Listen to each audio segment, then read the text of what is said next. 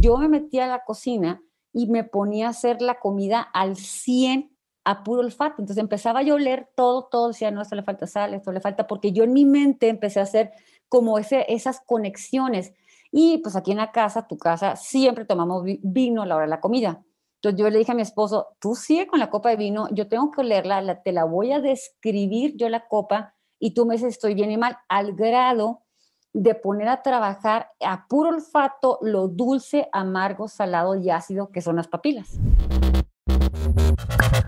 Hola, te doy la bienvenida. Yo soy Maite Valverde de Loyola y esto es Mentores. Cada semana te comparto la vida extraordinaria de héroes cotidianos en un solo podcast. Y estoy segura que encontrarás tu sentido de vida fascinante. Mentores. Hola, ¿qué tal? ¿Cómo estás? Te doy la bienvenida a este set que te va a encantar y te va a dejar con ganas de disfrutar una copa de vino. Ana Luisa es mi invitada y ella es empresaria, mamá y apasionada del mundo del vino. Es ensenadense, promotora y figura emblemática del mundo del vino en México. Ha estudiado vinicultura y enología en diferentes lugares como Napa y Chile. Desde hace 14 años es representante en México de los distinguidos vinos Wagner. Además, da las mejores catas de forma que sean súper aterrizadas y claras. Es emprendedora de negocios propios y ha contribuido con empresarios del mundo de los vinos para ayudarlos a posicionar sus marcas y ha sido una mujer clave para el desarrollo de la cultura del vino a escalas notables. En esta entrevista deliciosa, Ana Luisa nos cuenta de ¿Qué es lo fascinante del mundo de los vinos? ¿Cómo despertar y desarrollar el sentido del gusto? Distinguir los diferentes sabores y las notas cómo recuperó el sentido del gusto después de un problema de salud que tuvo en la lengua. Y al final hacemos una pequeña cata para saber cómo ver los colores y el brillo de un vino, los sabores primarios y secundarios, así como aprender a probar y disfrutar de un vino. Estoy segura que vas a disfrutar muchísimo esta entrevista. Me encantará saber qué es lo que más te gusta, qué es lo que más te sirve y tagueanos cómo Mentores con Maite. Yo estoy como Maite Valverde Loyola. Ana Luisa está como Ana Luisa Suárez. Y también puede estar guiada Sonoro Podcast. Gracias por escuchar y gracias por compartir. Mentores. Ana Luisa, bienvenida a Mentores. Qué gusto tenerte. Ay, gracias, Maite. Es un placer, un gustazo disfrutar contigo esta tarde. Sí, para mí también. Y me gustaría empezar preguntándote por qué es lo que te parece fascinante del mundo de los vinos. O sea, porque están los que son amantes del mundo del vino y los que no, o sea, los que toman vino normal y ya, pero ¿por qué es fascinante? ¿Qué es lo especial? O sea, me decía Mauricio, tu esposo, que a lo mejor sí han estudiado destilados y el whisky tiene lo suyo, pero que no es lo mismo que el mundo del vino. ¿Qué es esta magia del mundo del vino? Ay, qué buena pregunta, me encanta. Aparte digo, bueno, para mí lo más mágico del vino es que te remonta a momentos y situaciones donde has estado en algún punto de la vida. O sea, con una nota aromática que tenga el, vino, te puedes transportar a tu infancia, te puedes transportar a un momento especial con tu galán, a un momento de tristeza, a un momento de alegría, por una simple nota que puede darte el vino de los 10.000 aromas que tiene. Yo dentro del tema de somelería soy sommelier, este, he trabajado mucho con tema de viticultura. Sommelier es el que, el que te platica, el que te describe el vino. Pero si tú me preguntas a mí, lo que me apasiona es el campo, la tierra, la viña, el ver cómo un vino representa su zona, representa qué hay al lado de ese viñedo. Entonces, lo que me apasiona es cómo una simple nota que tiene un varietal te puede transportar a momentos y situaciones. Van a decir, a ver, Ana, estás muy elevada. ¿Cómo?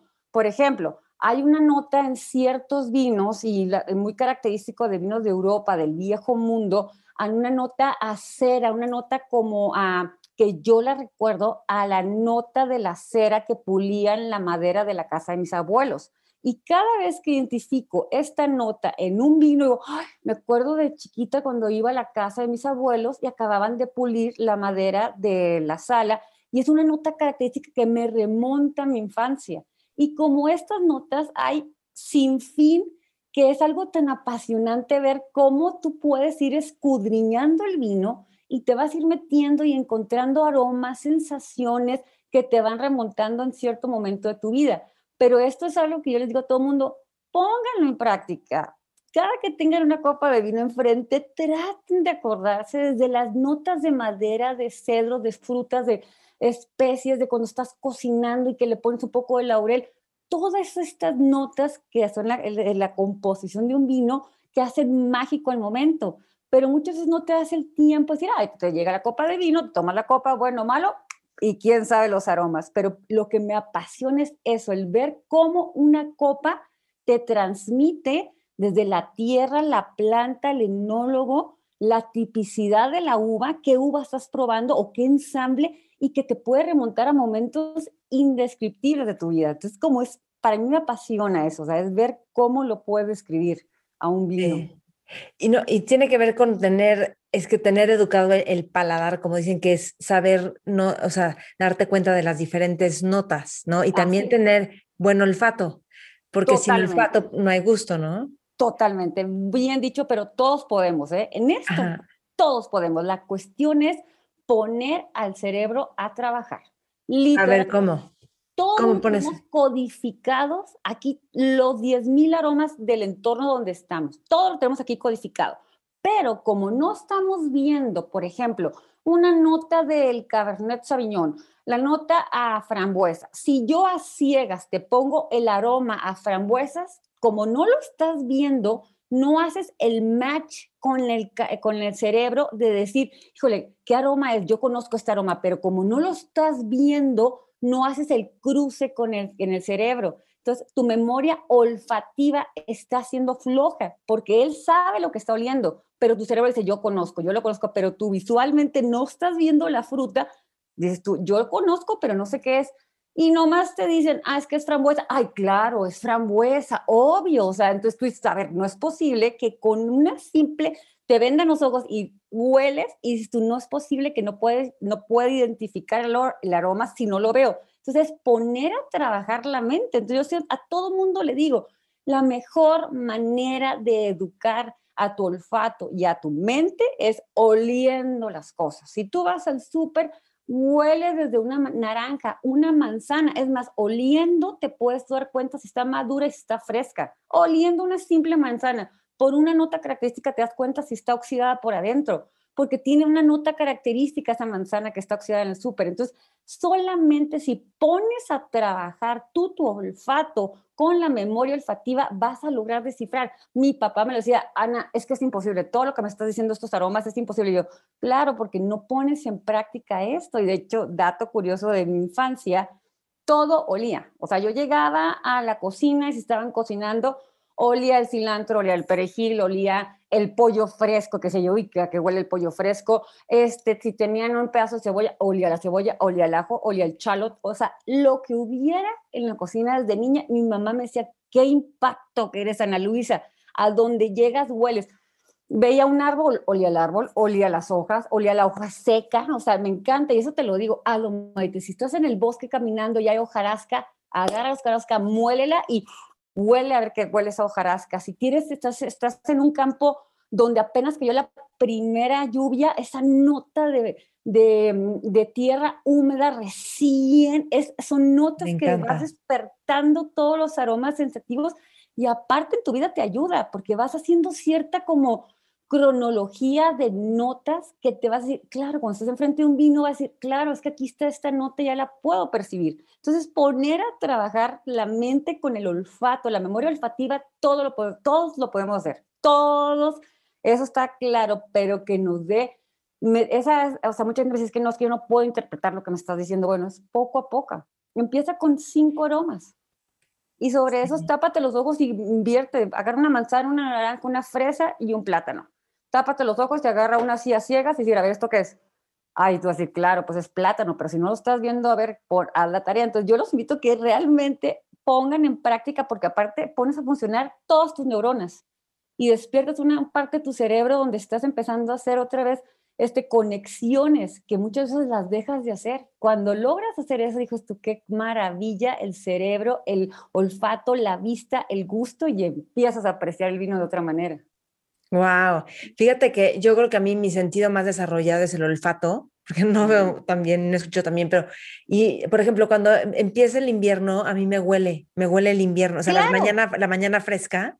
Claro. ¿Verdad que huele? Claro, está, oye, maravilloso. Y ahí es un olor, es un olor característico del cambio de cada estación.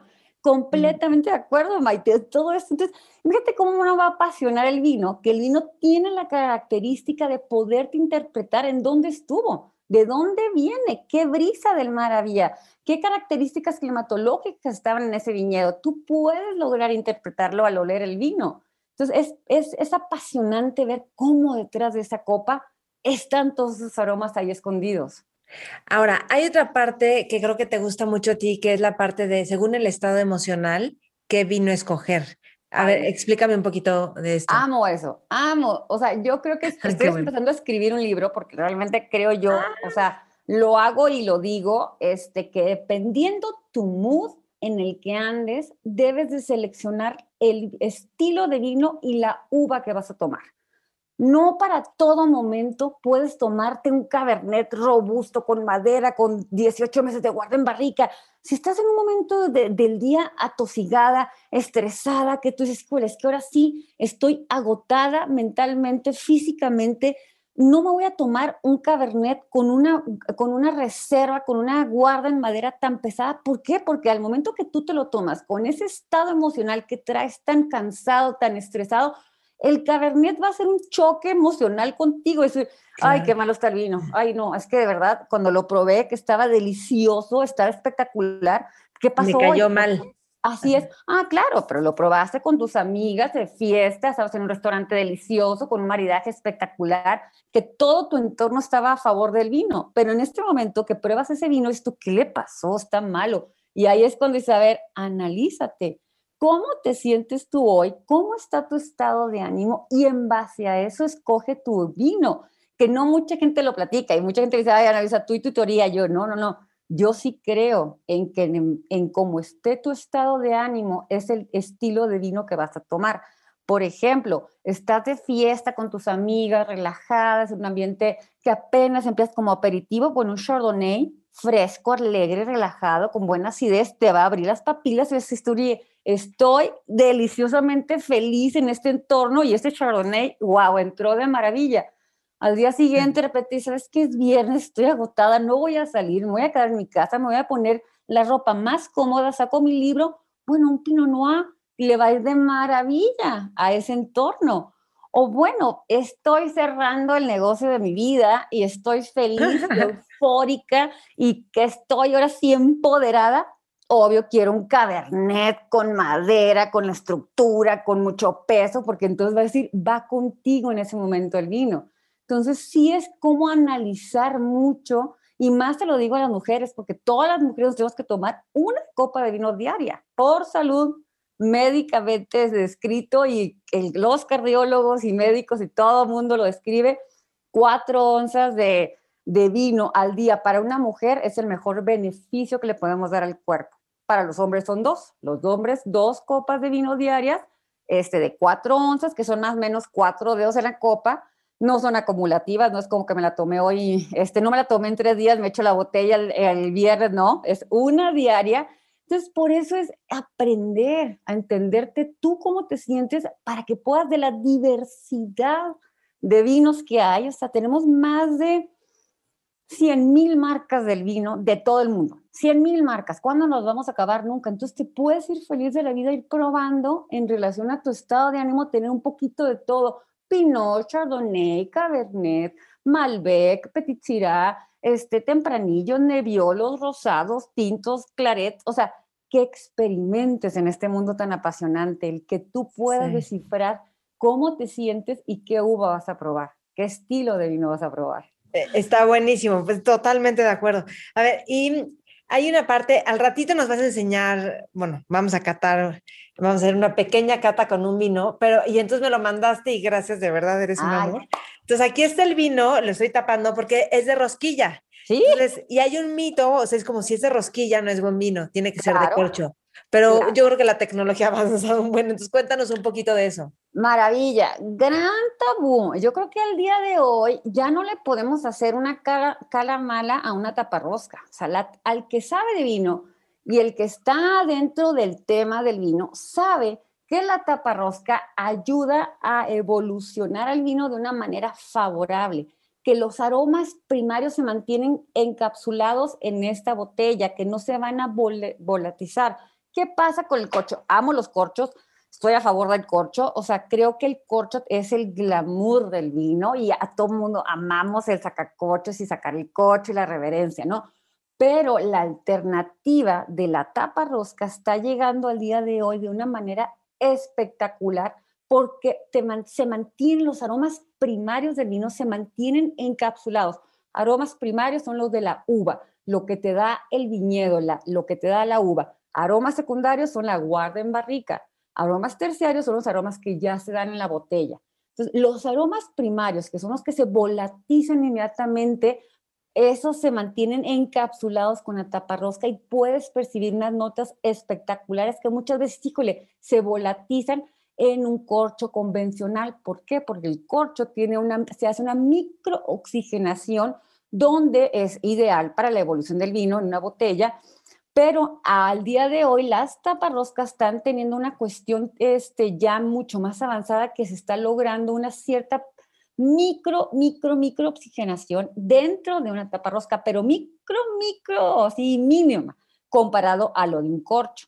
Entonces, la gente que dice, ay, no, es que está taparrosca y es de mala calidad, decir, a ver, espérame, si yo no te dijera y lo pruebas y tú está espectacular el vino y nada más por ver la taparrosca, ay, se te cae el encanto, dices tú, pues no, no es saber el tema del vino. La taparrosca al día de hoy, grandes bodegas de niveles súper altos, hablándote de Gran Cru, grandes chateaux, están haciendo pruebas con la taparrosca porque ven que la evolución del vino es increíblemente mucho más favorable que la de un corcho.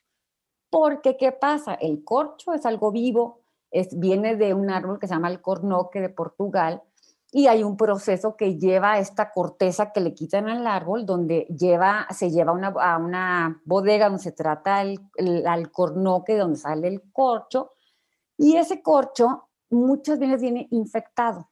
Y esa, ese, esa infección que trae el corcho es algo natural que muchas veces las empresas corcheras no pueden atacarlo y ese bichito se sigue corriendo y se va hasta el vino que es cuando te dicen el vino está acorchado y tú dices, ¿qué es esto, Maite? O sea, cuando te dicen, a ver, pero es que muchas veces dicen, yo no sé qué es acorchado, ¿cómo puedo saber yo qué es acorchado?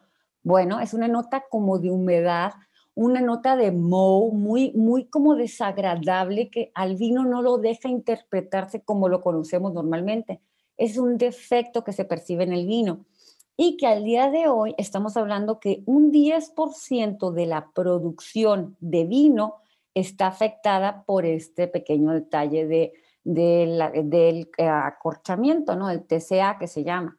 Entonces, la tapa rosca viene a suplir un poco esta cuestión de esa merma tan grande que tienen las bodegas de vino y dicen, oye, no es para algo que lo vean con muy malos ojos, sino al contrario, la, la taparrosca está haciendo que evolucione para bien el vino y los aromas, que lo primero que se volatizan son los primarios, se mantienen herméticos en esto la familia que represento, los Wagner, todos este, tienen las botellas, las botellas premium, tienen el corcho, fabuloso, y, el cada corcho vale aproximadamente un dólar cincuenta, de un dólar a tres dólares cada corcho, ¿eh? de vino, o sea, se le invierte una muy buena cantidad al, al, corcho y aún así hay merma de este defecto, ¿no? Y la misma familia ha hecho pruebas con los vinos, con los taparrosca y ven cómo la evolución que tiene es espectacular. De hecho, tenemos un Chardonnay, que el Chardonnay, este, si no tiene mucha madera, estructura para crecer en botella, se va perdiendo a la, a la, medida de los años, ¿no? Entonces estaba yo un día con Charlie Wagner, que hace el Mercedes Chardonnay, estábamos en Sonora, tierra de 45 grados, y en eso, este, su, su Chardonnay Silver, que es una marca que tiene muy poco paso por madera, él hizo el cambio del corcho a la tapa rosca. Entonces llega a Sonora y estábamos en Sonora y me dice, oye, ¿sabes qué? Te veo que tienes aquí unas añadas de vino Chardonnay 2003, que fue el cambio, y estábamos hablando que estábamos en el 2010, ¿no? Dice, vamos a escorchar a saber la evolución. Y yo, va, órale. Cuando abrimos de taparrosca ese Chardonnay con muy poco guarda en barrica, que supuestamente se hubiera ya, ya hubiera sido un vino muy acabado, un vino que no tuvo evolución, lo des, así lo abrió, y en eso las notas a piña, y las notas a durazno, y notas así que decíamos los dos, oye, este vino tiene más de ocho años aquí encerradito en esta botella con la taparrosca y se mantuvo espectacular. Y dice, reafirmo y confirmo que la taparrosca es una maravilla, porque él como enólogo se sorprendió.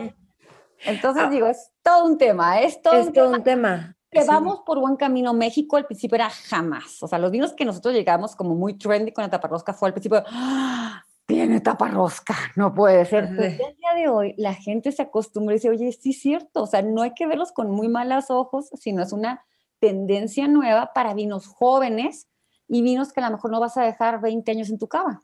Exacto. ¿Cómo saber si un vino, si es para dejarlo 20 años en tu cava o es para tomarlo? Qué buena pregunta, ¿eh? qué buena pregunta. Y yo sí le digo a todo el mundo, pregunten antes de comprar. Si vas a dejar en tu cava un vino 20 años, mínimo tiene que tener 12 meses de guarda en barrica, bajita la mano, ¿eh? bajita que tenga 12 meses de guarda en barrica, que la bodega te asegure que ese vino tiene capacidad de guarda, que va a decirte, ok, sí, la, la uva que se cosechó fue una uva premium, tiene 12 meses de guarda en barrica mínima y tiene capacidad para evolucionar en botella. Si no te lo dicen, no te avientes el hecho de dejar una botella que te regalan y que porque se ve muy bonita la etiqueta va a aguantar 20 años, mentirísima. Tienes que investigar, tienes que preguntar solamente cuando te aseguran. Por ejemplo, yo este Pinot Noir que vamos a probar, te voy a decir, en 5 o 6 años ya cumplió su vida. Es un vino joven para tomarse en este momento. Pero si hablamos de un Cabernet Queimus, este, pues si lo puedes dejar 20 años en tu cava y no le pasa nada. O sea, va a estar vivito y feliz de la vida. Te lo puedes tomar en este momento joven, como lo puedes dejar 20 años. ¿Por qué? Porque tiene 18 meses de guarda en barrica. La uva es premium cosechada a mano y tiene eh, la estructura para seguir creciendo en la botella. O sea, yo les digo a todo el mundo, muchas veces a los vinos estuvieron, ¿cómo saber que sí, que no? Haz de cuenta que si al vino le dieron primaria, secundaria, este, preparatoria, universidad y doctorado, el vino va a tener todas las características para seguir evolucionando en la botella. Si al vino se quedó en la prepa, pues es momento de tomarlo en este momento, ¿no? Y ya tiene la capacidad para llegar hasta ahí. Pero no es un muy mal vino, sino al contrario, es un vino joven, relajado, que demuestra su zona, su tipicidad, su fruta y es para tomarse en este momento. Entonces, preguntar, o sea, aquí en esto, Maite, es investigar, preguntar, googlear, saber qué estás comprando y saber qué vas a dejar en tu cava, porque te llevas cada, y yo me lo he llevado, ¿eh? de botellas que dejé del 2005, que fue mi año que me casé, que dijimos, en cada año aniversario vamos a abrir una botella, y de repente, no sé, en el año, hace cuatro años dijimos, qué cosa de vino más vinagre, ya se hizo vinagre esto, pero no pregunté en su momento, y la guardé pensando que sí iba a evolucionar, y no, dices tú, qué cosa tan más mala. Pero un vino, pero sí te dura cinco años, sí te duran. Si tiene la capacidad, si tiene más de arriba de 10 meses, por ejemplo, este Pinot Noir que tiene nueve meses de guarda en barrica, sí te dura, fácil, cinco, años. Ok, y ya no, como es de taparrosca, ya no lo tienes ah, que No, también, así es, muy, muy buena observación, Maite. Como no tiene corcho, el, ¿por, qué, ¿por qué tenemos los vinos horizontalmente en nuestra cava? Para que esté en contacto líquido con el corcho y el corcho se mantenga expandido y no permita la entrada y la penetración del aire en la botella. Entonces, con la tapa rosca no le pasa absolutamente nada si está en forma vertical. Lo único que sí, la temperatura, que se atucaba a una temperatura de no más de 18 grados. O sea, lo ideal es de 13 a 16 grados tu cava. Tu refrigerador de vino, lo puedes poner en tu refrigerador. Vinos blancos a 13, vinos tintos a 16. Este, Y si no tienes cava, simplemente búscate un lugar de tu casa que esté medio oscuro y que no le pegue el sol y que no esté caliente y que no vaya a ser, obviamente que no va a estar una humedad tremenda, que la pared está verde. Y tú, pues no, o sea, porque la humedad... entonces es, es, la constante temperatura lo que hace la diferencia, ¿no? Que creo que eso es algo que ustedes, o sea, desde transportar vinos para que el avión esté acondicionado. Sí.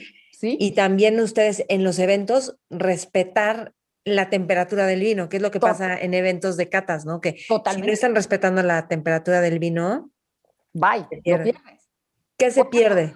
se pierde los aromas? se volatizan inmediatamente. O sea, un vino arriba de 20 grados empieza así como a decir, a ver, ¿qué pasó? O sea, 20 grados, si te sirven la copa 20 grados, es como el vino se abre, se expresa, pero a la vuelta de ya está 21, a la vuelta de 5 minutos está 22 grados. Al momento de llegar a 24 grados, el vino se desploma.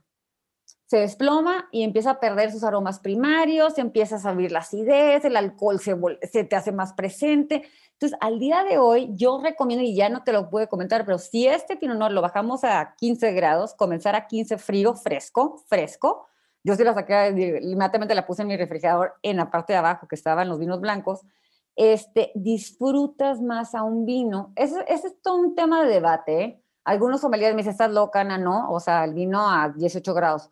Pero con los Wagner, con toda la familia enóloga, vitivinícola, que ha estado detrás de sus vinos, dice, nuestros vinos perfectamente los puedes poner a 15 grados un Pinot Noir este, y un Cabernet a 16, 17, que está fresco, sí, pero que tú lo vas a ir viendo cómo se va a ir abriendo y te va a ir desprendiendo todas estas notas agradables. A comenzar a 18 grados que te lo marca una etiqueta de vino que ya está quedando obsoleta porque al día de hoy la temperatura ambiente que te marcaba de que el vino tinto, temperatura ambiente, pues ya quedó en el pasado. Las temperaturas son de arriba de 24, 25, 27 grados, ah, casi ah, constante los 360 días del año. Entonces te dicen ahorita, bájalo la temperatura. No, en la cuestión de los Wagner, de los vinos Wagner, no pasa nada. Mucha gente dice, ay, es que quieren inhibir el alcohol o algún defecto, porque ¿qué pasa? la temperatura fría congela ah, en tu mesa el vino, se queda el vino así como paralizado. O sea, tú lo refrescas y el vino se queda paralizado. Entonces, conforme el vino va despertando de esa parálisis, se va empezando a expresar y va empezando a abrirse y va empezando a soltar sus aromas primarios y las, el aroma de la barrica. Entonces, conforme tú vas viendo esa evolución, tú, wow, qué espectacular. No es porque estoy eh, queriendo este, inhibir algún defecto, de, que mucha gente lo dice, ay, lo enfrías para que no te identifiquen el alcohol, o tiene algún defecto. Yo le digo, en esta cuestión, en esta familia que conozco al 100, para nada. Queremos que disfrutes el vino y que lo puedas tú interpretar desde 0 hasta 10 y que digas tú qué espectáculo de aromas y de sabores se fueron desprendiendo conforme subió de un grado a otro grado, a otro grado, hasta llegar a los 18 y te vuelves a servir la copa. Ole. Que no te están más de 7 onzas, ¿eh? porque ahí sí estoy, pues ni tiempo la temperatura ni le das, entonces 5 onzas y le vuelves a servir. Claro, claro. Oye, eh, cuéntame un poquito del, del, viejo mundo del vino y el nuevo mundo del vino y explícanos qué es el viejo mundo y el nuevo, porque además en el nuevo que ahora hay vinos en, que están haciendo vinos en India, Inglaterra está haciendo vinos, que es como, a ver, cuéntanos de... Padrísimo. Pues el viejo mundo, el viejo mundo es Europa. Nos llevan años luz. Estamos hablando desde los romanos, las conquistas. En cada conquista los romanos llevaron y sembraron vides en cualquier parte de Europa, desde Grecia, desde ahora sí que Italia, España, Francia, todo este, este movimiento del viejo mundo que nos llevan años luz en la producción. O sea, y cuando digo años luz, si ves eh, cuando pruebas grandes vinos de Europa, ves la sutileza y hasta un poco los años de la vida en el campo. Por ejemplo, en Ribera del Duero, casi la mayoría de las viñas tienen más de 80 años. Acá en Latinoamérica, fuera de Parras, que es la, las bodegas más antiguas de México, de toda Latinoamérica es, está este Casamadero, son viñas más jóvenes, viñas que tienen máximo 40, 45 años, máximo, ¿eh? de ahí en fuera las vuelven a podar y las vuelven a sembrar. Entonces, el viejo mundo es los vinos de Europa, toda esta este, historia tan interesante que hay de cómo llegaron, cada zona se fue plantando por romanos, por españoles, por franceses, como en estas zonas hubo devastaciones por la guerra y se volvieron a sembrar uvas, como en estas zonas de Europa hay todo un tema histórico y hay toda una regulación muy interesante que son las denominaciones de origen o las apelaciones de origen en Francia, pero todo esto son reglamentos que han puesto por años y años y años donde a cada bodega le dicen, tú puedes sembrar tantas uvas. Tú tienes que cosechar de este septiembre a, de esta primera de septiembre a esta de octubre. Oye, pero es que mi uva todavía no está lista. tienes que cosechar en este año. Eh, este, en este año no puedes regar para nada, o sea, hay un, hay una, hay una, hay un reglamento donde te prohíben el, regar las plantas porque es solamente, ahora sí que secano, que es lo que llueve, con eso la planta sobrevive todo el año. Entonces, todas estas en la denominación de origen tienen muchas regulaciones.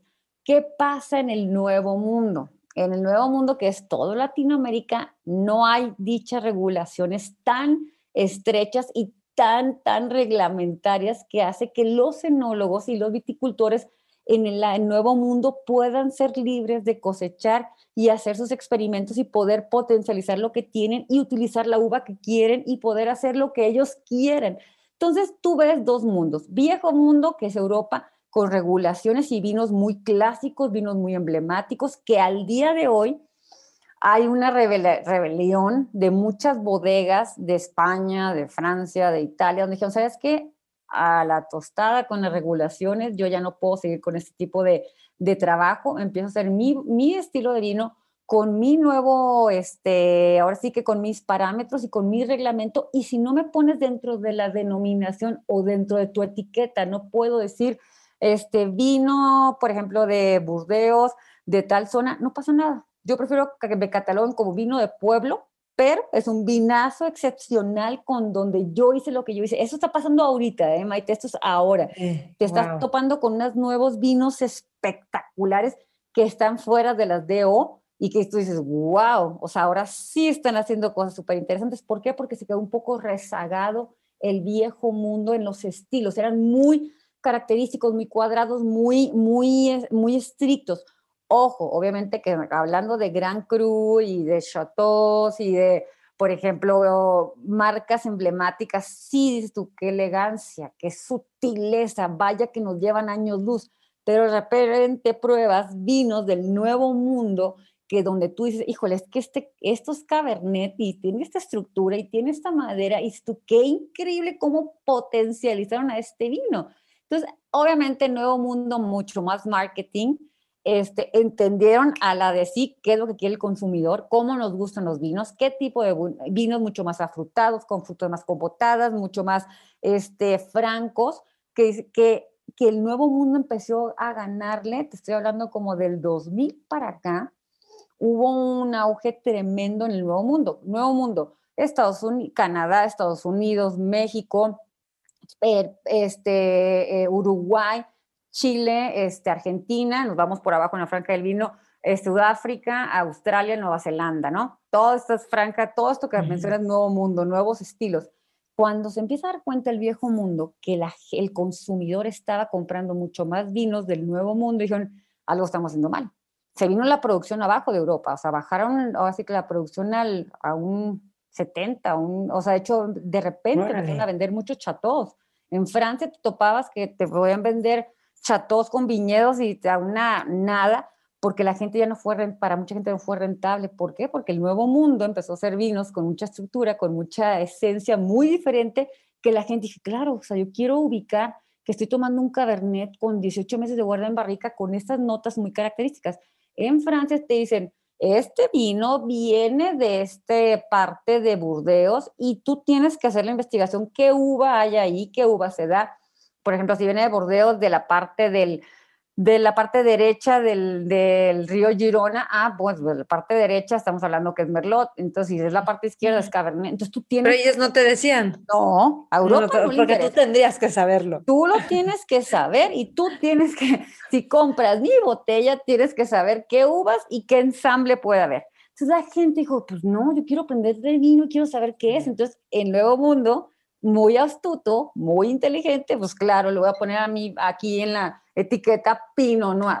Y si te dice Pinot Noir, 85% es esa uva ahí está adentro. Y en mm. Europa se quedan así como que, híjole, pues ¿qué hacemos? Entonces ya hay muchísimos viñedos al día de hoy, europeos, españoles, este, toscanos, los super tuscans, que dijeron a la porra con las DO, y voy a empezar a hacer mi vino como yo quiero y están tomando un auge tremendo y hacen unas cosas espectaculares. O de hecho, ahorita en España búscate vinos que digan singular y son joyitas españolas que tú dices, híjole, qué maravilla de uva, qué maravilla de vinos, pero están fuera de la DO. Sí.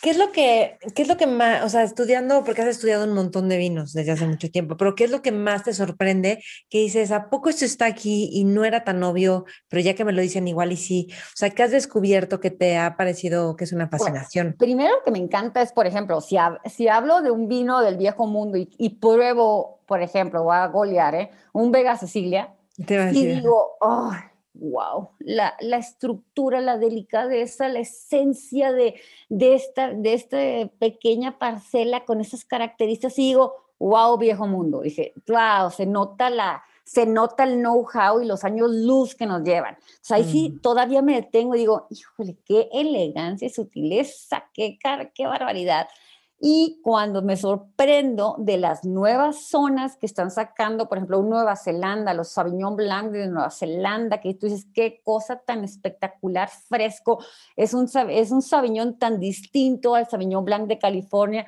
me sorprendo todavía. Cada que pruebo este, eh, vinos de diferentes zonas este, y zonas que son, este, por ejemplo, que tienen un poco de la influencia del viejo mundo y que todavía están con ciertas cosas del viejo mundo, pero que implementan todo lo nuevo, me sorprende. No dejo de sorprender, no dejo de decir, wow, un Shida de Australia que de repente llegó y que Híjole, de este vino viene de una viña de más de 120 años, tú dices, ¿cómo se expresa esto? O sea, ¿cómo puede ser? No me deja de sorprender un vino de, ¿qué te gusta? 30 años atrás, que de repente pruebe un 79 y que esté vivo y expresivo y que denote todas sus aromas, digo yo, wow, o sea, cómo este producto está tan vivo y lleva 30 años, 41, 79, 41 años encapsulado y se sigue interpretando. Me sorprendo cada que tomo un vino y digo, qué experiencia el ver la añada, la uva, la región y la técnica. Me sorprendo, o sea, sí sigo sorprendiéndome, o sea, me fascina ver. Ok, hablemos de precios y vinos, o sea, ah, porque es como muy, de hecho hay experimentos que les han dado a personas diciéndoles, este vino es de 5 dólares y este es un super vino y cuesta 10 veces más y les gusta más y a veces es el mismo vino. Entonces, ¿qué, qué dirías en precios y vinos? Súper buena pregunta, es ¿eh? súper buena pregunta porque aquí también en, en, casillas a los grandes, este, ahora se podrán decir, pues grandes personajes de la industria vitivinícola que le ponen un score al vino y le ponen 100 puntos y tú dices, pues en base a tu paladar, es, es tan subjetivo este tema. Sí, y yo pero por eso ahorita hay aplicaciones que vas viendo lo que la gente vive. Claro, esa mi vino, que es una aplicación buenísima. Yo creo que aquí en esto o es snob o dices la verdad tú pruebas un vino de 4 mil pesos y yo lo he hecho. Pongo mi vino premium de 4 mil pesos, no le digo qué es, y pongo mi vino de 400 pesos. Misma uva Cabernet Sauvignon, uno es premium y otro es, es precio, calidad, juventud. Mucha gente sin ver dice, wow, está espectacular, este, la copa del lado izquierdo está espectacular y este vino de 400 pesos. Y al final, y le, revelamos y decimos, bueno, voten, a ver, vote cada quien y vemos el score. Ha habido momentos en que quedan a la par, o sea, de que la mitad del grupo se fue por el vino de 400 pesos, feliz de la vida, que fue el mejor, el qué experiencia, y el otro dijo, bueno, el, otro del derecho, que es el de 4 mil pesos, está increíblemente delicioso. Entonces, yo creo que es tu paladar. Yo creo que aquí tú vas dándole conforme pruebas y vas gastando y vas conociendo lo que es un vino premium, te das, te das una idea de lo que te puede dar un vino de arriba de mil pesos. O sea, hay de repente características, sutileza, fruta muy elegante, notas muy pulidas, un tanino muy sutil que tú dices, ah, esto sí, esto sí está arriba de este precio, pero tienes que aprender a probarlo. Tienes que tú haber probado mucho para decir, ah, no, pues ya no me quiero bajar de este precio. Pero probado, o sea, con esta conciencia que decías al principio, porque no solo es como que me han dado a probar, pues no es, no es nada más te tomas algo y ya, sino como despertar, que ahorita al ratito que hagamos la pequeña cata, no, nos dices cómo ir despertando todo esto, ¿no? Claro, y una vez que empiezas, lo digo con certeza, una vez que le empiezas a invertir y que empiezas a probar y que empiezas a identificar y a comparar, te das cuenta de lo bueno te das cuenta en automático, te das cuenta que es bueno y que de repente dices, ah, no, ya no quiero regresar para atrás, ya, ya dices tú, ah, claro, si hay diferencias, si hay parámetros, si hay bodegas, y no lo digo porque lo represento, pero todos estos vinos Wagner, híjole, hacen unas cosas pero increíblemente. A ver, sí, ¿qué es lo especial de los Wagner? Que además aceptaron ser representantes en México, ¿no? Siendo ensenadense, Maite, cuando yo Y que nadie conocía a los Wagner, ¿no? Y ustedes han posicionado la marca. Los Wagner a, nivel internacional están reconocidísimos. A nivel internacional, tú le hablas a un Angelo Gaya, que es un, el icono, uno de los íconos italianos, y te dice, claro, Chuck Wagner ha implementado técnicas de la viticultura tremenda ¿Qué me apasionó de esta familia? ¿Por qué dije yo de Ensenada voy a representar una vina de California? O sea, como que tengo muchos conocidos del valle, muchos amiguísimos viticultores, enólogos del valle que adoro, que amo mi tierra, que amo lo que está haciendo Ensenada y todas las zonas vitivinícolas, Chihuahua, se me hace increíble, Saltillo, Coahuila, todos están haciendo cosas interesantes. Cuando en una cata que doy en Abojoa, Pueblo Joa, que amo Navojoa, tengo mis mejores amigos, compadres en, en Navojoa, me invitan a dar una plática de vinos de, de Ensenada, una cata de vinos de Baja. Ahí conozco a Chuck, bueno, conozco a su socio que le, que le platican de mí y le dicen, oye, fíjate que viene una ensenadense a dar una cata en Abojoa, que pues creemos que tiene un perfil súper interesante para poder desarrollar este proyecto de vinos water pues Chuck vuela, me conoce. Al momento que me dicen, oye, ¿te gustaría representar a Keimos? Yo dije, wow, o sea, Keimos es una, una marca de talla internacional, estoy hablando del 2006. Esto es una bodega que está reconocida internacionalmente. ¿Por qué? Porque lo que ha hecho en el campo, en la viticultura, en la tierra, es, ha sido ejemplo para muchas bodegas de California y muchos modelos de viticultura a nivel internacional. Entonces yo ya sabía que, que Keimus Choc era una bodega fuerte y que sin haber todavía conocido a la familia como tal. Y decía yo, bueno, pues representar a esta marca se me hace increíble, ¿no? Entonces vuela Chuck Wagner a Hermosillo, me hace la entrevista y me dice, pues sabes qué, sí, here you are, en papers, aquí está el proyecto. Y yo, ok, o sea, o, sea, ya, o sea, a lo que vamos, me dijo, sí, o sea, vamos a empezar de cero en la marca, ¿no? comienzo a conocer a esta familia y me doy cuenta del amor que le tienen a la tierra. Fuera de hacer mm. excelentes vinos y vinos premiados con score de 100 puntos, eh, bueno, dice Chuck, me encanta, pero a mí, a mí, a mí lo que me encanta es la tierra, ver a la planta, ver cómo se expresa, qué me da este año, cómo estuvo el año, hubo sequía, hubo mucho calor, hubo mucha lluvia.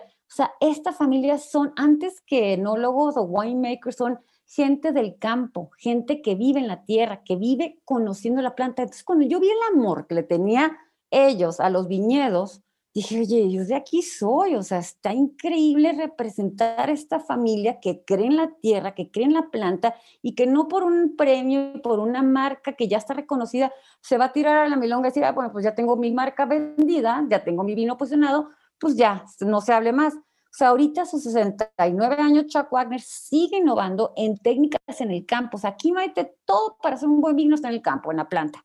Y me doy mm. cuenta, gente que por, por gusto y pasión, voy a poner mi viñedo, pero, es, pero no tiene ese feeling con la tierra, pues tienes que tener un muy buen equipo de, de, de, ingenieros agrónomos que te saquen la uva en la calidad que quieres para tener un muy buen vino. Y esta familia lo tiene. Esta familia viene de cuatro generaciones vitivinícolas gente que emigró de Alsace, sus bisabuelos emigran de Alsace, llegan a California, se establecen en primo en San Francisco en los 1800, se viene el famoso temblor que devasta la ciudad, se mudan a lo que es el valle de Napa Valley y se dan cuenta que había un microclima ideal para la vid. Empiezan a sembrar los bisabuelos Wagner como los, como los bisabuelos Gloss, que son ahora sí los papás de Chuck Wagner. Entonces empiezan a sembrar en los, mil, en los, 18, en los 1910, 1920 y pum, que te las viene la prohibición del alcohol. Cierran bodegas porque viene la prohibición del alcohol en, en California, en todos Estados Unidos, y solamente les permitían hacer vino para consumo familiar.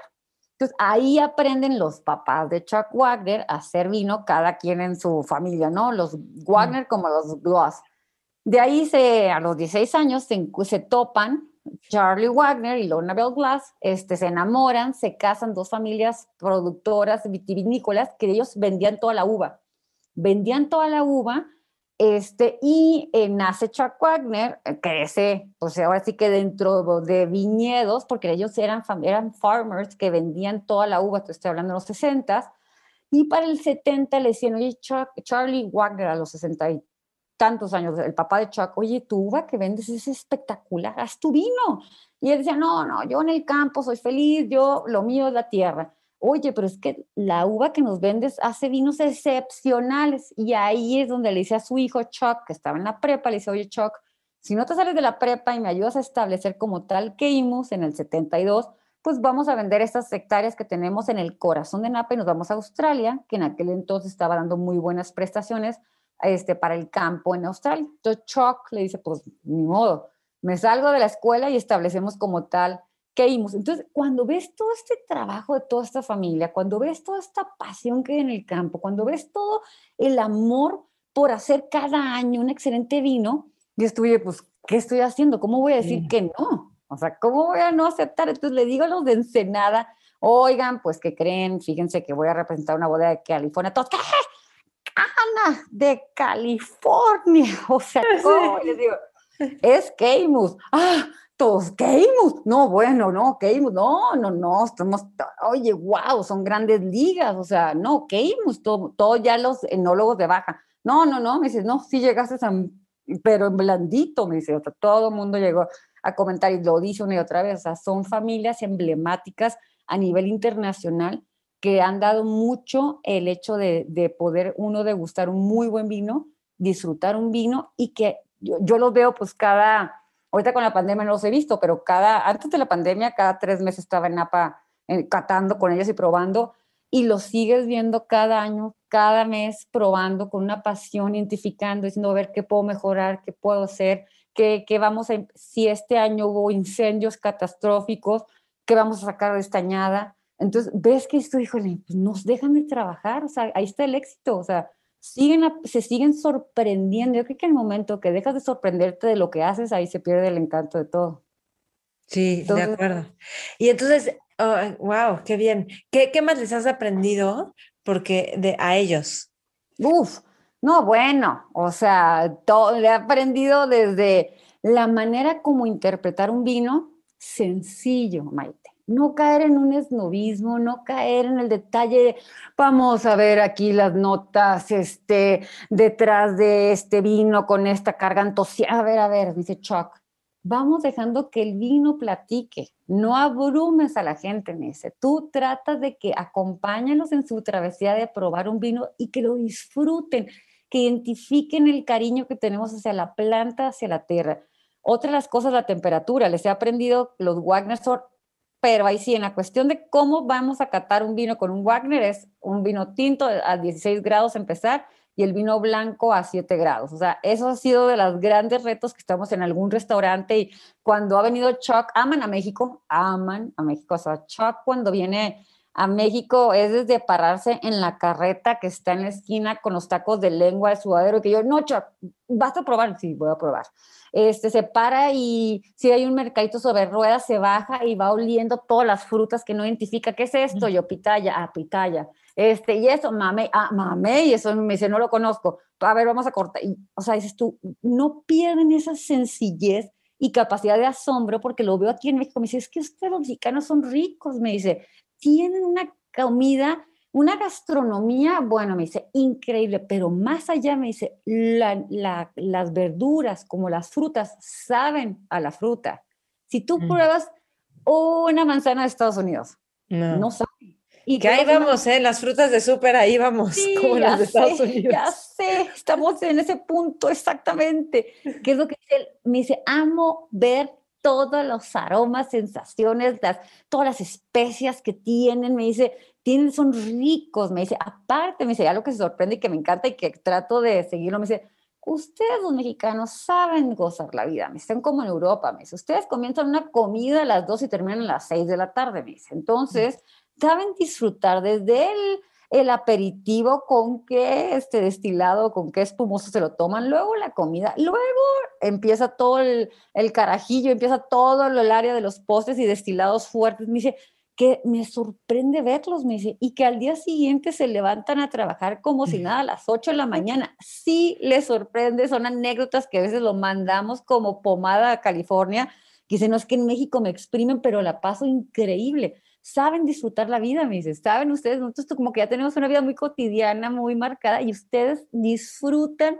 gozan, platican, disfrutan la comida, ya de la comida se pasan a la cena y vuelven a empezar. Entonces dice, es una diversión ver estar en México. Me O sea, yo me dice, yo, de hecho, tuvo casa en Sonora.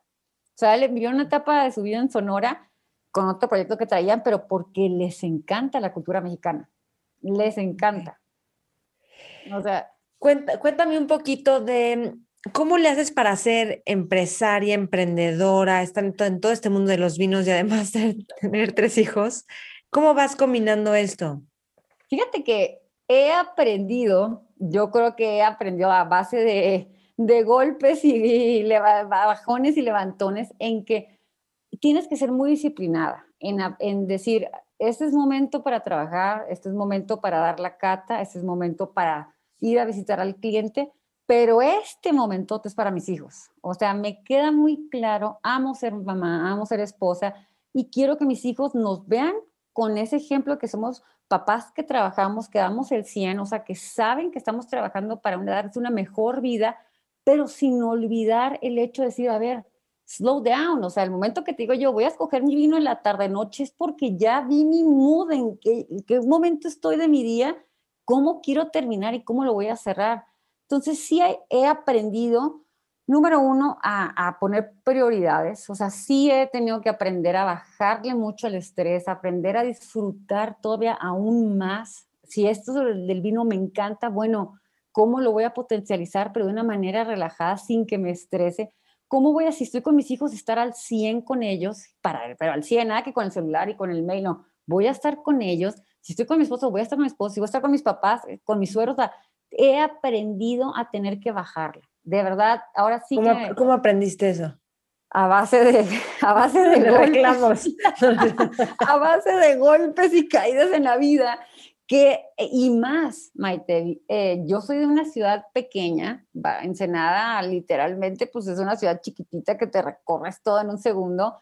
Me traen a la capital a abrir esta empresa, abrir este, hacer el boom, acostumbrarme a un nivel de arriba, de un nivel de ritmo agitado, precipitado, desde agarrar el coche, Maite. Yo en Baja California respeto mi alto y le doy el paso al que sigue y al que no, y, llegas a, llegué aquí, fue para mí, a ver, a decía yo, hago más corajes en el tránsito, en el coche, que en lo que realmente llego a divertirme a la cata, ¿no? Entonces, aprendí, yo creo que sí, vas, vas visualizándote qué quieres, o sea, cómo te quieres ver, cómo quieres llegar a tu, a, una edad fuerte, este, disfrutando, o sea, que empecé mucho, o sea, al principio aquí en el DF sí me, me llegó a, a sobrellevar la vida tan agitada, o sea, de repente llegué a una ciudad donde era todo rápido, todo es, es, es, es muévete, llega puntual, haz, eh, mueve, eh, eh, marca, llegan los hijos. Entonces llegó un momento en el que dije yo, a ver, esto no está funcionándome al 100, y, o sea, y la salud no fue también la mejor. Entonces dije, a ver, o aprendo a bajarle y a disfrutar. Dije yo, bueno, pues, ¿qué pasaría si cancelo dos, dos citas y selecciono estas cinco catas y me doy mi tiempo para meditar y me doy mi espacio para mi copa de vino, disfruta, ya no disfrutaba una copa de vino, decía yo, cuando llegué al punto que dije, no estoy disfrutando mi copa de vino, mi espacio, dije, estoy mal. Ahí ya es cuando el cuerpo colapsó, digo, no, pues no, no así no. ¿Hace cuánto fue esto? Hace técnicamente tres años que yo empecé a ver la, la intensidad de que al, al, ritmo que iba no iba bien. No iba mm. bien, no iba bien, no iba bien. Y el, ahora sí que el año de pandemia me pusieron un estate quieto formal donde apacigué todo, donde dije, a ver, o voy, va de vuelta, este, y empiezo otra vez a disfrutar pequeños detalles de la vida, empiezo a disfrutar mi copa de vino, mi libro, mis hijos, mi trabajo. O sea, empiezas a, como que te empiezan a caer todos los 20 de lo que lees y ves que, que mindfulness, que medita, que cuida, que la alimentación, o sea, como que vas con esta vida tan precipitada y ojo, los Wagner tienen esa calidad en California sea, Chuck me lo dijo una y mil veces. Ana, dice, eh, ya no eres tú, me decía Chuck. En la última junta que tuve con él, dice, ya no eres tú, ¿qué pasó? yo, pues es que estoy abrumada, le digo, ya no, me dice, ya no eres tú, ¿qué está pasando? Me dice, yo, yo me acuerdo de ti, no estamos, tú no eres así, me dice. Me dice, te veo muy cambiada. Y ahí fue donde empezaron a caer mi, mis papás, todo el mundo decía, te vemos muy cambiada. Y yo, pues claro, traía un acelere tremendo que dices tú, ¿para qué? ¿Para qué llegar al punto donde tu cuerpo te dice, a ver, slow down, no va por ahí? O sea, si no lo sabes canalizar el estrés, no le juegues. Entonces ahí fue Sí, y, además venir a México, o sea, yo nací en México y para mí es muy fácil moverlo en México, y, pero para la gente no es fácil. Yo me acuerdo que tenía un amigo de Monterrey que le daba miedo venir a México. O sea, mucha gente que le da miedo venir a la capital. Claro, eh, claro. Y que además la gente te acepte en la capital. Eso es algo que yo no me había dado cuenta, pero que me lo han dicho otras personas de fuera.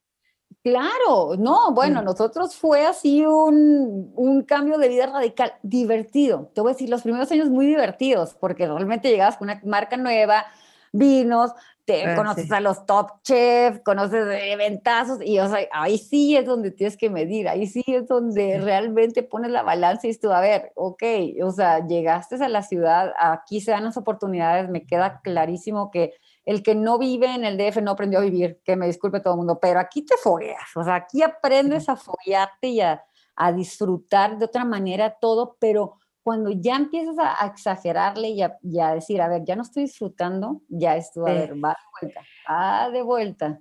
De acuerdo. De los mejores chefs que has conocido, ¿qué has aprendido de ellos? Ay, wow, bueno, es que tengo demasiados y más aquí todo, bien, o sea, desde me encantan todos, o sea, conozco a muchos, admiro a todos los que han hecho, admiro, o sea, híjole, es que desde, o sea, te puedo ir elevadamente desde un Enrique Olvera, que fue los, el primero que me abrió las puertas aquí en México, a Miquel Alonso, que es un amigo que quiero, que estimo, que le encantan los vinos, que dices que son vinos francos, a un Edgar Núñez, innovador, que arranqué también en el Sub 77 hace 11 años y desde entonces nunca hemos dejado de estar así unidos, decir, vamos juntos. Un, ahora sí que agua y sal con Daniela y con este, ay, se me fue, ay, se me fue, que acaba de cumplir años hoy, este, con Dani y Rodrigo de agua y sal cada chef que conozco, Lula, este, Nico, bueno, híjole, no, bueno, te puedo decir un sinfín de amigos, porque son amigos, al día de hoy son amigos, o sea, todos estos chefs mm. con los que hemos convivido, que ellos creen en nuestros vinos y que nosotros creemos en su gastronomía, hemos hecho un equipo padrísimo, o sea, no sabes la divertida que nos hemos dado de conocer y ver cómo ellos interpretan sus alimentos, sus platillos, que es un arte. La cocina es un arte al igual que el vino. Entonces vamos muy de la mano, muy, muy de la mano. cuando conocemos qué he aprendido, cuando conocemos chefs que trabajan desde cero, que comienzan con una marca de cero, que se han posicionado a base de esfuerzo, trabajo y estar ahí, perseverancia, es, haz de cuenta que somos muy parecidos nosotros, que empezamos de cero, perseverancia, calidad, este, consistencia. Entonces, hemos hecho así increíbles mancuernas, amigos de corazón, que al día de hoy de verdad nos vemos con un gusto porque decimos, y gastronomía de toda la República, ¿eh? porque tenemos amigos desde Mérida hasta Los Cabos, grandes chefs que admiramos lo que hacen y que nos aplaudimos y que a veces ahorita con la pandemia que muchos han cerrado nos ha dolido y hemos llorado con ellos de que, o sea, no, ¿cómo? O sea, entonces hemos hecho mucha empatía, hemos aprendido unos de otros, ellos aprenden y dicen, es que ustedes cada añada que llegan nos traen cosas nuevas y nos traen vinos excelentes, ¿cómo no vamos a hacer mancuerna? Entonces ha sido verdaderamente un trabajo padrísimo. Te puedo decir que de, aquí este, este, este tema de la gastronomía y el maridaje y la sinergia, uff, son de las cosas que más disfruto, o sea, más el conocer un nuevo restaurante, el conocer un nuevo proyecto, el conocer todo, lo, inclusive con toda pandemia, las alianzas que hemos hecho virtuales, catas, o sea, virtuales que estamos trabajando con el chef, él en su cocina, con todos los platos, o sea, que mandan todos los ingredientes y que toda la cuestión de cocinar en familia, de hacer platillos, hemos hecho muchas cosas porque no podemos dejarnos ni ellos a nosotros ni nosotros a ellos, entonces hemos apoyado a todos. Claro, qué, increíble, qué, qué, padres amistades.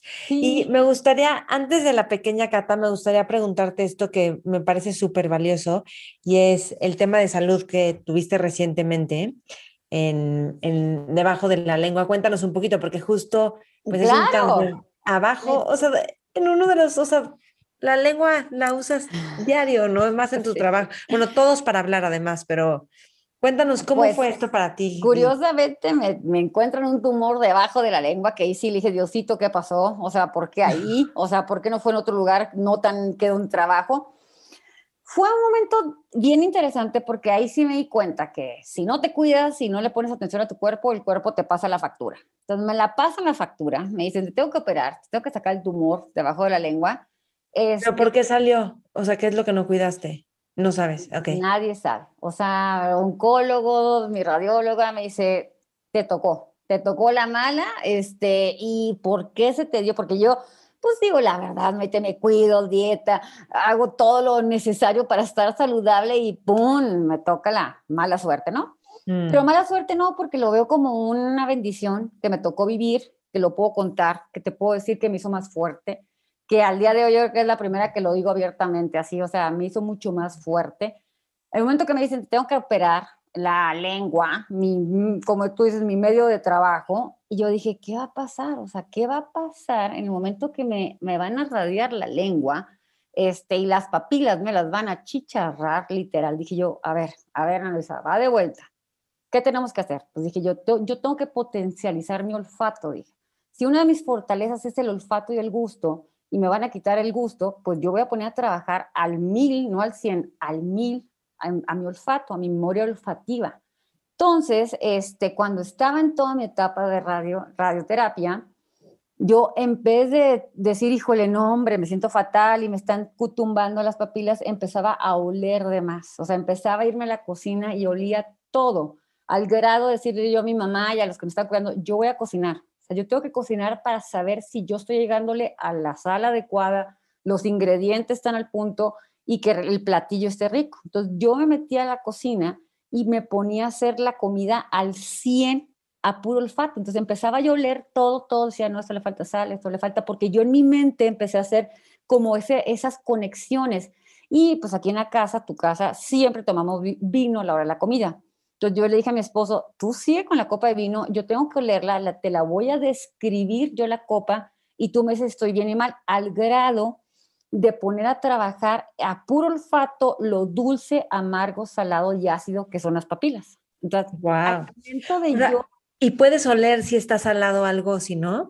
Sí, o sea, yo, pero, pero fue un trabajo de meterme yo a mi mente y decirle, a ver, o sea, me están quitando en este momento la lengua, pero me van a regresar, me va a regresar el, gusto, me va a regresar al 100 y voy a identificar todas las notas como las he identificado toda la vida. Entonces, cuando yo llegaba con la radióloga y le decía, oye, ¿sabes qué? Fíjate que acabo de identificar esto, esto, esto, esto.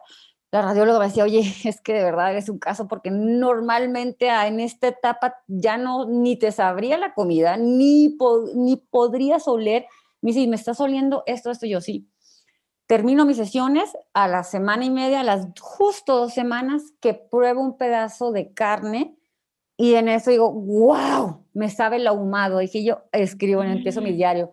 Hoy, a dos semanas de haber terminado mi radioterapia, mi primera nota que en el gusto, en las papilas, empecé a sentir la nota amarga del carbón del asado de la carne. Y empiezas, y al día siguiente Hoy identifiqué en mi licuado de papaya la papaya y empiezo a meter a la mente, decirle, a ver, va, vamos a recuperar lo perdido. Y justo al mes que termino, me dice la radióloga, de verdad, no puedo creerlo que ya recuperaste tus papilas, que me estás describiendo eh, estas características de los alimentos. Me dice, no es normal, me dice, pero me queda claro que si tú pones a tu cabeza, al cerebro a funcionar, vuelves a joining the dots adentro, es tú, empiezas a codificar de vuelta, empiezas a unir todos estos puntos donde sí puedes. Y ahí es donde yo le perdí el miedo de decir, híjole, pues sí, me dio cáncer, pero aquí estoy y sí lo pude librar y dije, bienvenido, o sea, al que pueda, le pueda ayudar. Esto es, nunca dejes de decirle a tu mente, no puedes, sino al contrario, sí puedes y vamos a agudizar los sentidos que tengo y no dejar de la capacidad de decir, híjole, es que ya, ya, ya el gusto no, no, no, no. A ver, papilas, o sea, vamos a trabajar. ¿Dónde está lo ácido? ¿Dónde está lo dulce? ¿Dónde está lo amargo? ¿Dónde está este, la acidez? el amargor, el, la tanicidad, cómo está el equilibrio en boca. Entonces, todo esto yo lo voy, antes de oler el vino, yo me lo imagino aquí. Yo ya estoy imaginando, me estoy oliendo la copa y me estoy imaginando a ver dónde está el alcohol, dónde está la acidez, dónde está eh, la nota amarga. Y ya que lo tengo en boca, ahorita lo reafirmo y digo, ah, no, pues sí, sí, sí, estoy donde debo de estar. Entonces, pero ¿Hace cuánto fue, fue, o sea, fue esto? hace un año y medio.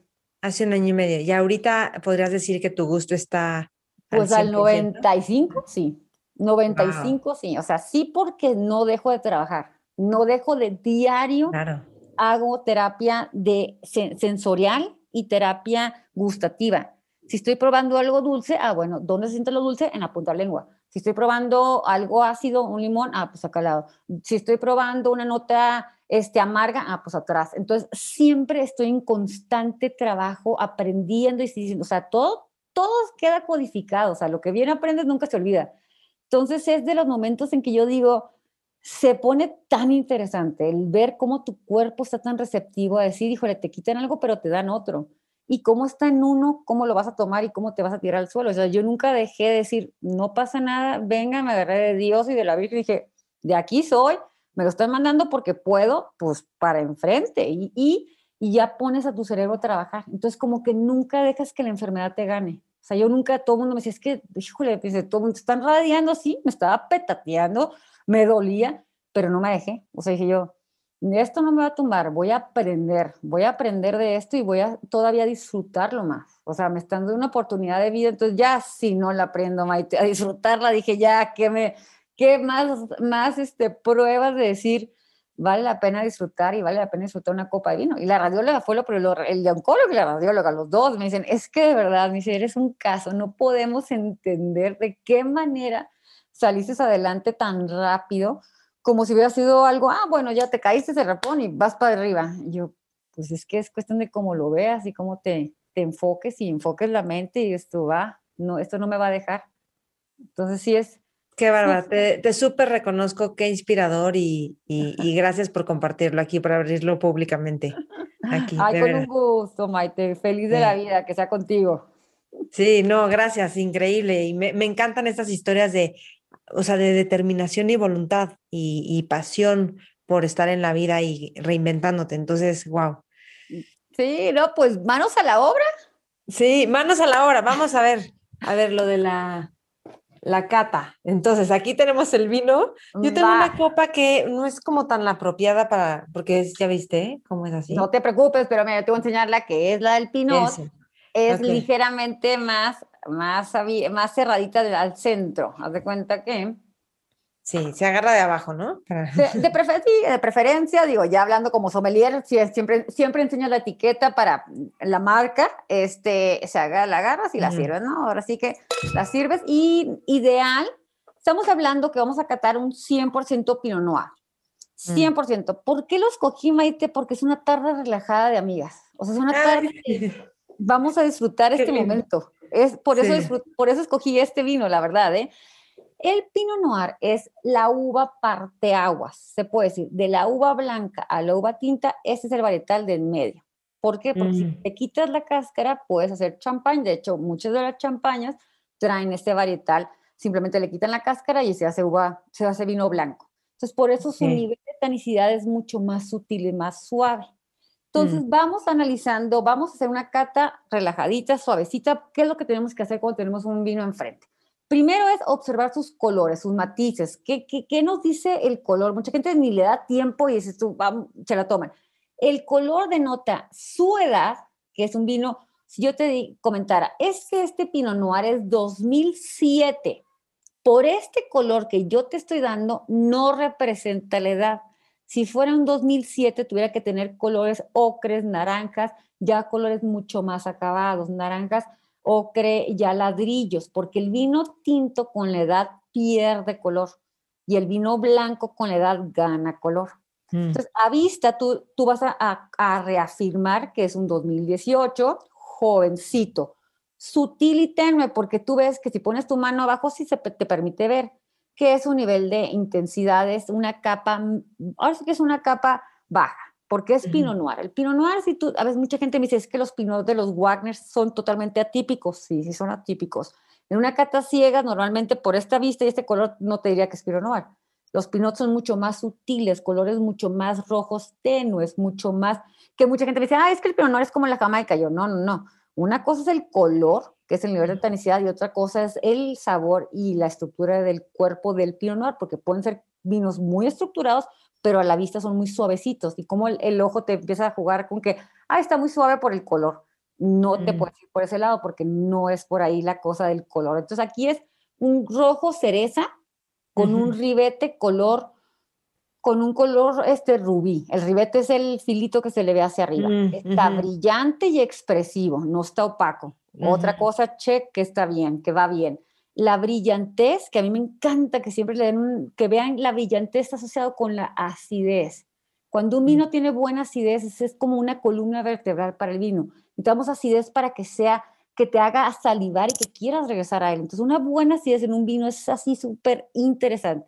Entonces, vamos a la nariz sin agitar la copa para empezar los aromas primarios del pinot.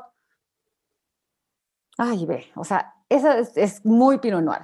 Esa nota a fresa, Esa nota muy, muy, muy de marcada fresa y un poco de, de malteada de fresa, nota lactosa fresa, así como malteada, malteada de fresa, ¿verdad?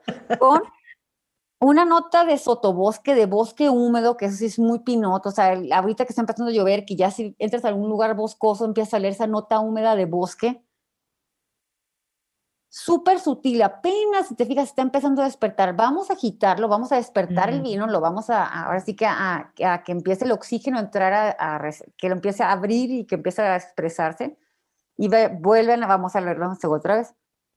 Ve la nota de la madera, la nota A, ahora sí, ya la nota sutil de canela, una nota sutil que esta es la guarda en barrica, tiene nueve meses de guarda en barrica pero esa nota de setas, de champiñones, netas, son notas primarias de, la, de, esta, de este Pinot Noir, son notas muy marcadas del Pinot Noir, que entonces reafirmas que estás tomando un 100% Pinot Noir.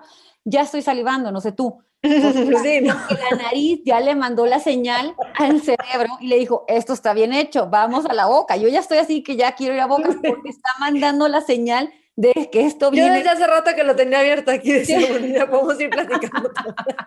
pues bueno, vamos a la boca, vamos a ver en boca, vamos a tomar un sorbo, vamos a limpiar el paladar y en el segundo sorbo lo vamos a valorar. A tu salud, Maite, va. Ay, salud. Salud, salud. Entonces, espérate, sorbo, sorbo y qué? Sorbo y pásalo por toda la boca que limpies buche, la boca. Y en el, ajá, buche, literal. No pasa nada decirlo, buche. Y en el segundo sorbo ya vamos a valorarlo. Si está equilibrado, si está ácido, si está muy tánico, si está... Y en el segundo sorbo también lo paso por toda la boca. Y ya lo dejas, yo lo que hago es lo dejo estable tres segundos en la boca. O sea, en el segundo sorbo tomo y, lo dejo fijo en la boca y tomo poquito aire por la boca así y, y, lo sueltas por la nariz el aire. Entonces el retrogusto, todos los aromas que no alcanzamos a percibir ahorita a ciencia cierta, vas a ver cómo se potencializa al entrar el oxígeno que está en tu boca. Tomas aire, lo sueltas por la nariz, vas a ver otros aromas que no alcanzamos a, registrar en la primera parte de la, del análisis sensorial. Vamos a ver, mira, vamos a ver cómo se hace. Entonces,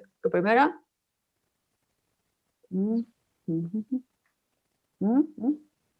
Ay, qué rico. Te lo tomas. El segundo.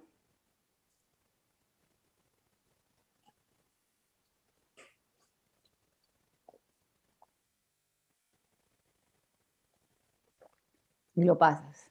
Mm. ¿Qué tal? ¿Cómo entró en boca? La nota cereza, la nota ahora sí que a ciruela fresca, no compotada, fresa, eh, más que nada fresas, cerezas, todo fresco, no compotado, pero tiene, entra en boca, hace la acidez una explosión, porque lo siento la acidez, sigo salivando, sigo saliendo, entonces hay una muy buena acidez que las papilas están totalmente listas y receptivas, están soltando la saliva que te hace salivar, pero en el retrogusto, las notas a madera, un poco de cacao, un poco ya la canela, un poco ya de las frutas que te digo, como el momento que entra el oxígeno a la boca y lo sueltas por la nariz, la retronasal hace otra captación, todos nuestros pelitos que tenemos en la nariz empiezan a prenderse y tú, ah, hay otras notas que no identifiqué de primer momento. y cómo es largo. Sigo platicando y sigo sintiendo el vino. Es un retrogusto largo. Entonces, hacia grosso modo es un Pinot Noir equilibrado de muy buena acidez, mm. eh, en boca a un tanino muy amable. No sé tú cómo lo sentiste, tú dime. Oh, delicioso. Y además, conforme vas diciendo cada nota, digo, sí es cierto, cacao también. Sí es cierto, eh, o sea, impresionante. Qué impresionante.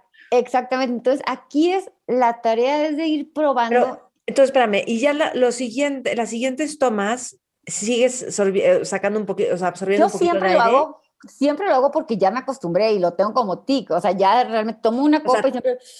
Tomas, pero ahí cuando vas a tomar, según yo, no te entra aire a la boca, solo hasta que ya lo tienes en la boca, Ya, exactamente, que de hecho lo dicen que cuando estás desde oliéndolo, abre poquito la boca, cuando lo hueles, abre poquito la boca y entra otros aromas. Ah, sí. Entran otros aromas, entonces empieza a trabajar por los dos frentes. Y aquí híjole, es que esa nota de sotobosque, esa nota, esa nota Pinot Noir 100%, seta, champiñones, o sea, esa nota boscosa está muy, muy, muy marcada, pero se entrelaza con capas de fresas, cerezas, frambuesas, y ya boca la canela, la boca. Entonces, es, ese paso, siempre que tú pruebas un vino, trata de hacer así, simplemente no tienes que decírselo a nadie, lo ves, lo analizas un poquito, ta, ta, ta, nariz, una primera, antes de agitar, nada que te llega la copa y lo agitas, no, ahí es cuando no saben. Primero, huélelo sin agitar y en la segunda ya, ya lo agitas, lo despiertas, porque los aromas primarios son los primeros que están despertando. Esa es fruta, la fruta está ahí. Cuando lo agitas salen los aromas secundarios, la madera. Entonces, cuando de repente llegan a decirme y lo agitan, tú, a ver, no, no, espérate, huélelo antes sin agitar y ya que lo oliste, interpretaste lo que oliste de primera impresión, ya lo agitas y ya ves, su guarda en barrica. Y ya de ahí este vino te va a platicar dos, tres horas, te puedes tomar. ¿Y qué pasa? Que a gusto que te sirves tu copa hoy, a gusto le te pones el taparrosca y se va al refrigerador y no le pasa nada. Claro, sí. El refrigerador de vinos no es ideal de comida. O sea, el refrigerador de la cocina no, porque sí tiene, aunque, aunque tiene taparrosca, ¿qué pasa cuando tienen corcho? El vino empieza a jalar los aromas de su entorno. O sea, si tienes el caldo del día y tienes la cebolla y tienes eh, la bote, el cocho tiende a jalar los aromas que tiene su entorno. Entonces, por eso decimos, no es ideal ponerlo en el, en el refrigerador de la cocina, sino si no tienes, ponlo en un lugar fresco, que no tenga el sol aquí arriba y ahí se mantiene y mañana te echas otra copa. Estos vinos Wagner, yo te puedo decir que te dura una semana abierto. Órale. No, eh, los Wagner, eh, lo digo porque mucha gente dice, es que lo hice con... No, yo lo pongo en práctica y, lo, y me ha pasado que es vinagre al día siguiente, o sea, pero los Wagner tienen esta estructura que te aguantan felizmente tres, cuatro días a gusto sin problema. ¿Dónde encontramos los Wagner? En la página, así directamente con nosotros, www.vinoswagner.com tenemos en algunos puntos este, súper como Costco, este, en, City Market, pero realmente pueden dirigir directamente con nosotros, feliz de la vida. Te los mandamos a tu casa en toda la República. Ahora sí que tenemos temperatura controlada, tenemos todo otro sistema que ya nunca platicamos de la logística de entregas, que es en 24 horas, temperatura controlada, en empaque especial, porque literalmente son como mis hijos, desde que salen de la bodega los vinos hasta que llegan al mano del cliente final, lo cuidamos todo, todo va precisamente controlado y es algo que los Wagner son súper enfáticos, o sea, el control de calidad en entrega. Claro. Déjame preguntarte dos cositas. ¿Tú qué haces con el lipstick que se queda aquí, que me choca? Me choca. Y nunca sé qué hacer con eso. Fíjate que a mí también me choca. Este, y trato de cuando estoy en algún restaurante o estoy en alguna cata, uso algún tipo de, ahora sí que el lipstick que no manche, que digo, ya si se puede hablar de marcas, MAC tiene fabulosos que hace que no se te marque y si son orgánicos, porque también tengo mucho una onda orgánica, este, sí me choca dejar marcada la copa y sí puedo, literalmente, si veo que está muy marcada, sí agarro con la servilleta y le paso rápido la, la limpiada porque me choca que se vea igual. O sea, y otras cosas nunca la agarro en la copa de aquí porque se marcan todos los dedos. Entonces, no hay peor copa que se vea toda marcada los dedos. O sea, es horrible, fatal y te das cuenta y si te quieres ver súper proma y te empieza a agarrar la de aquí abajo, del tallo. Ah, ok, sí te vi. A ver, espérate, déjame pongo mis... Entonces ya aquí... De abajo. Exactamente. Ya ¿Aquí así? ajá, ahí maniobras muy bien. Mira, la puedes oler, la puedes agitar. Entonces ya, ya estás hablando de algo ya más, ya más este, estudiado y practicado y, puedes estar platicando y mueves las manos y vienes y vas. Digo, y si no del tallo, perfectamente, digo, está perfectamente del tallo, es, pero así no, ¿verdad? Porque yo a veces la hago así. ya tú estás... Dedo. lo caliento. Lo calientas. Inmediatamente se calienta. ¿eh? Entonces ya empieza, conforme tú la agarras así, este, ya no empieza a calentar, pero en automático es el tallo este, o la base. O sea, de las dos, las dos formas. Eso, cuando se pusieron de moda las copas como la que estás con la que estás tomando agua, la de agua. no va porque, exacto. Los españoles, digo, toda Europa te lo dan en vaso el vino pero obviamente que son vinos más, este, más jóvenes de momento, este, pero pues hubo una tendencia muy fuerte de tener, tenerlo así. y déjame preguntarte dos cosas para terminar. Una es, ¿y qué haces con los dientes morados y la boca morada, que también es algo que me choca? Agua, agua. Por cada, yo en cada tres sorbos de tomadas de vino, una de agua. Siempre lo tengo como ley. Agua, agua, agua, agua es, número uno, hidratas tu cuerpo, tu riñón y tu hígado te lo agradecen en el alma, porque nunca vas a llegar a sufrir una severa cruda, sino te modera muchísimo el alcohol, o sea, en tu cuerpo. Entonces, el agua es así como lo básico. El, el, ahora sí que depende de cada uno cómo se te pintan los dientes, la verdad, ese es el nivel de tanicidad, el tanino puro del vino. Hay vinos que te dicen qué cosas y te quedan muy marcados. Digo, no me gusta hablar de los defectos en bodegas, pero hay veces que cuando en el campo no se logra el color, sí usan colorantes. Sí hay bodegas que le mm. ponen colorantes. Entonces, ojo, hay otras de las cosas, eso es, un defecto, ¿no? El ponerle un colorante es defecto, pero hay, ojo, hay uvas muy fuertes, muy tánicas, muy estructuradas. El Cabernet Sauvignon normalmente me deja la pintada la boca, o sea, pero es natural ese varietal, tal cual natural. Entonces, mucha agua, mucha agua. Y yo sí realmente también me choca que se me vea la boca. Ya es cuando de plano la traigo morada, es que ya se me fue la mano de la botella. Este, pero si estás... yo siento que esto me pintó, o sea, me estoy viendo aquí los dientes, ven nada más.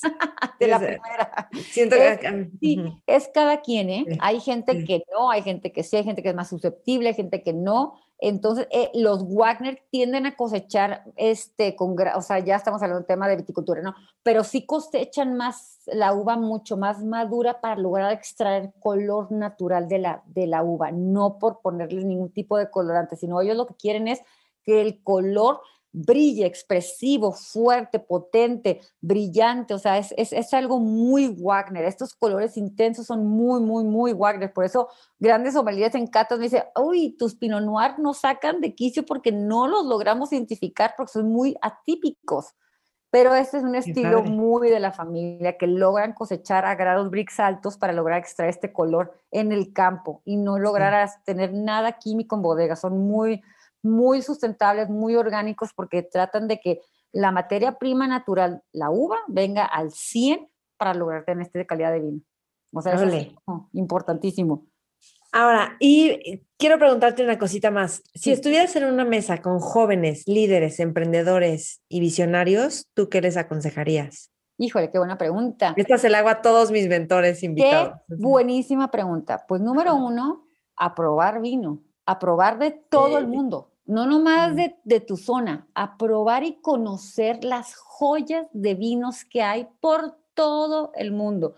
Entre más conoce uno en este tema, menos sabes, literal. O sea, más, te metes, más pruebas, más conoces y es, un, un, mundo tan inmenso, tan apasionante, tan interesante porque te vas dando cuenta en una mesa heterogénea donde tienes gente que sabe mucho y gente que no sabe nada tienes que tú tener la capacidad de asesorar y escoger un buen vino y quedar muy bien con el que sabe como el que no sabe.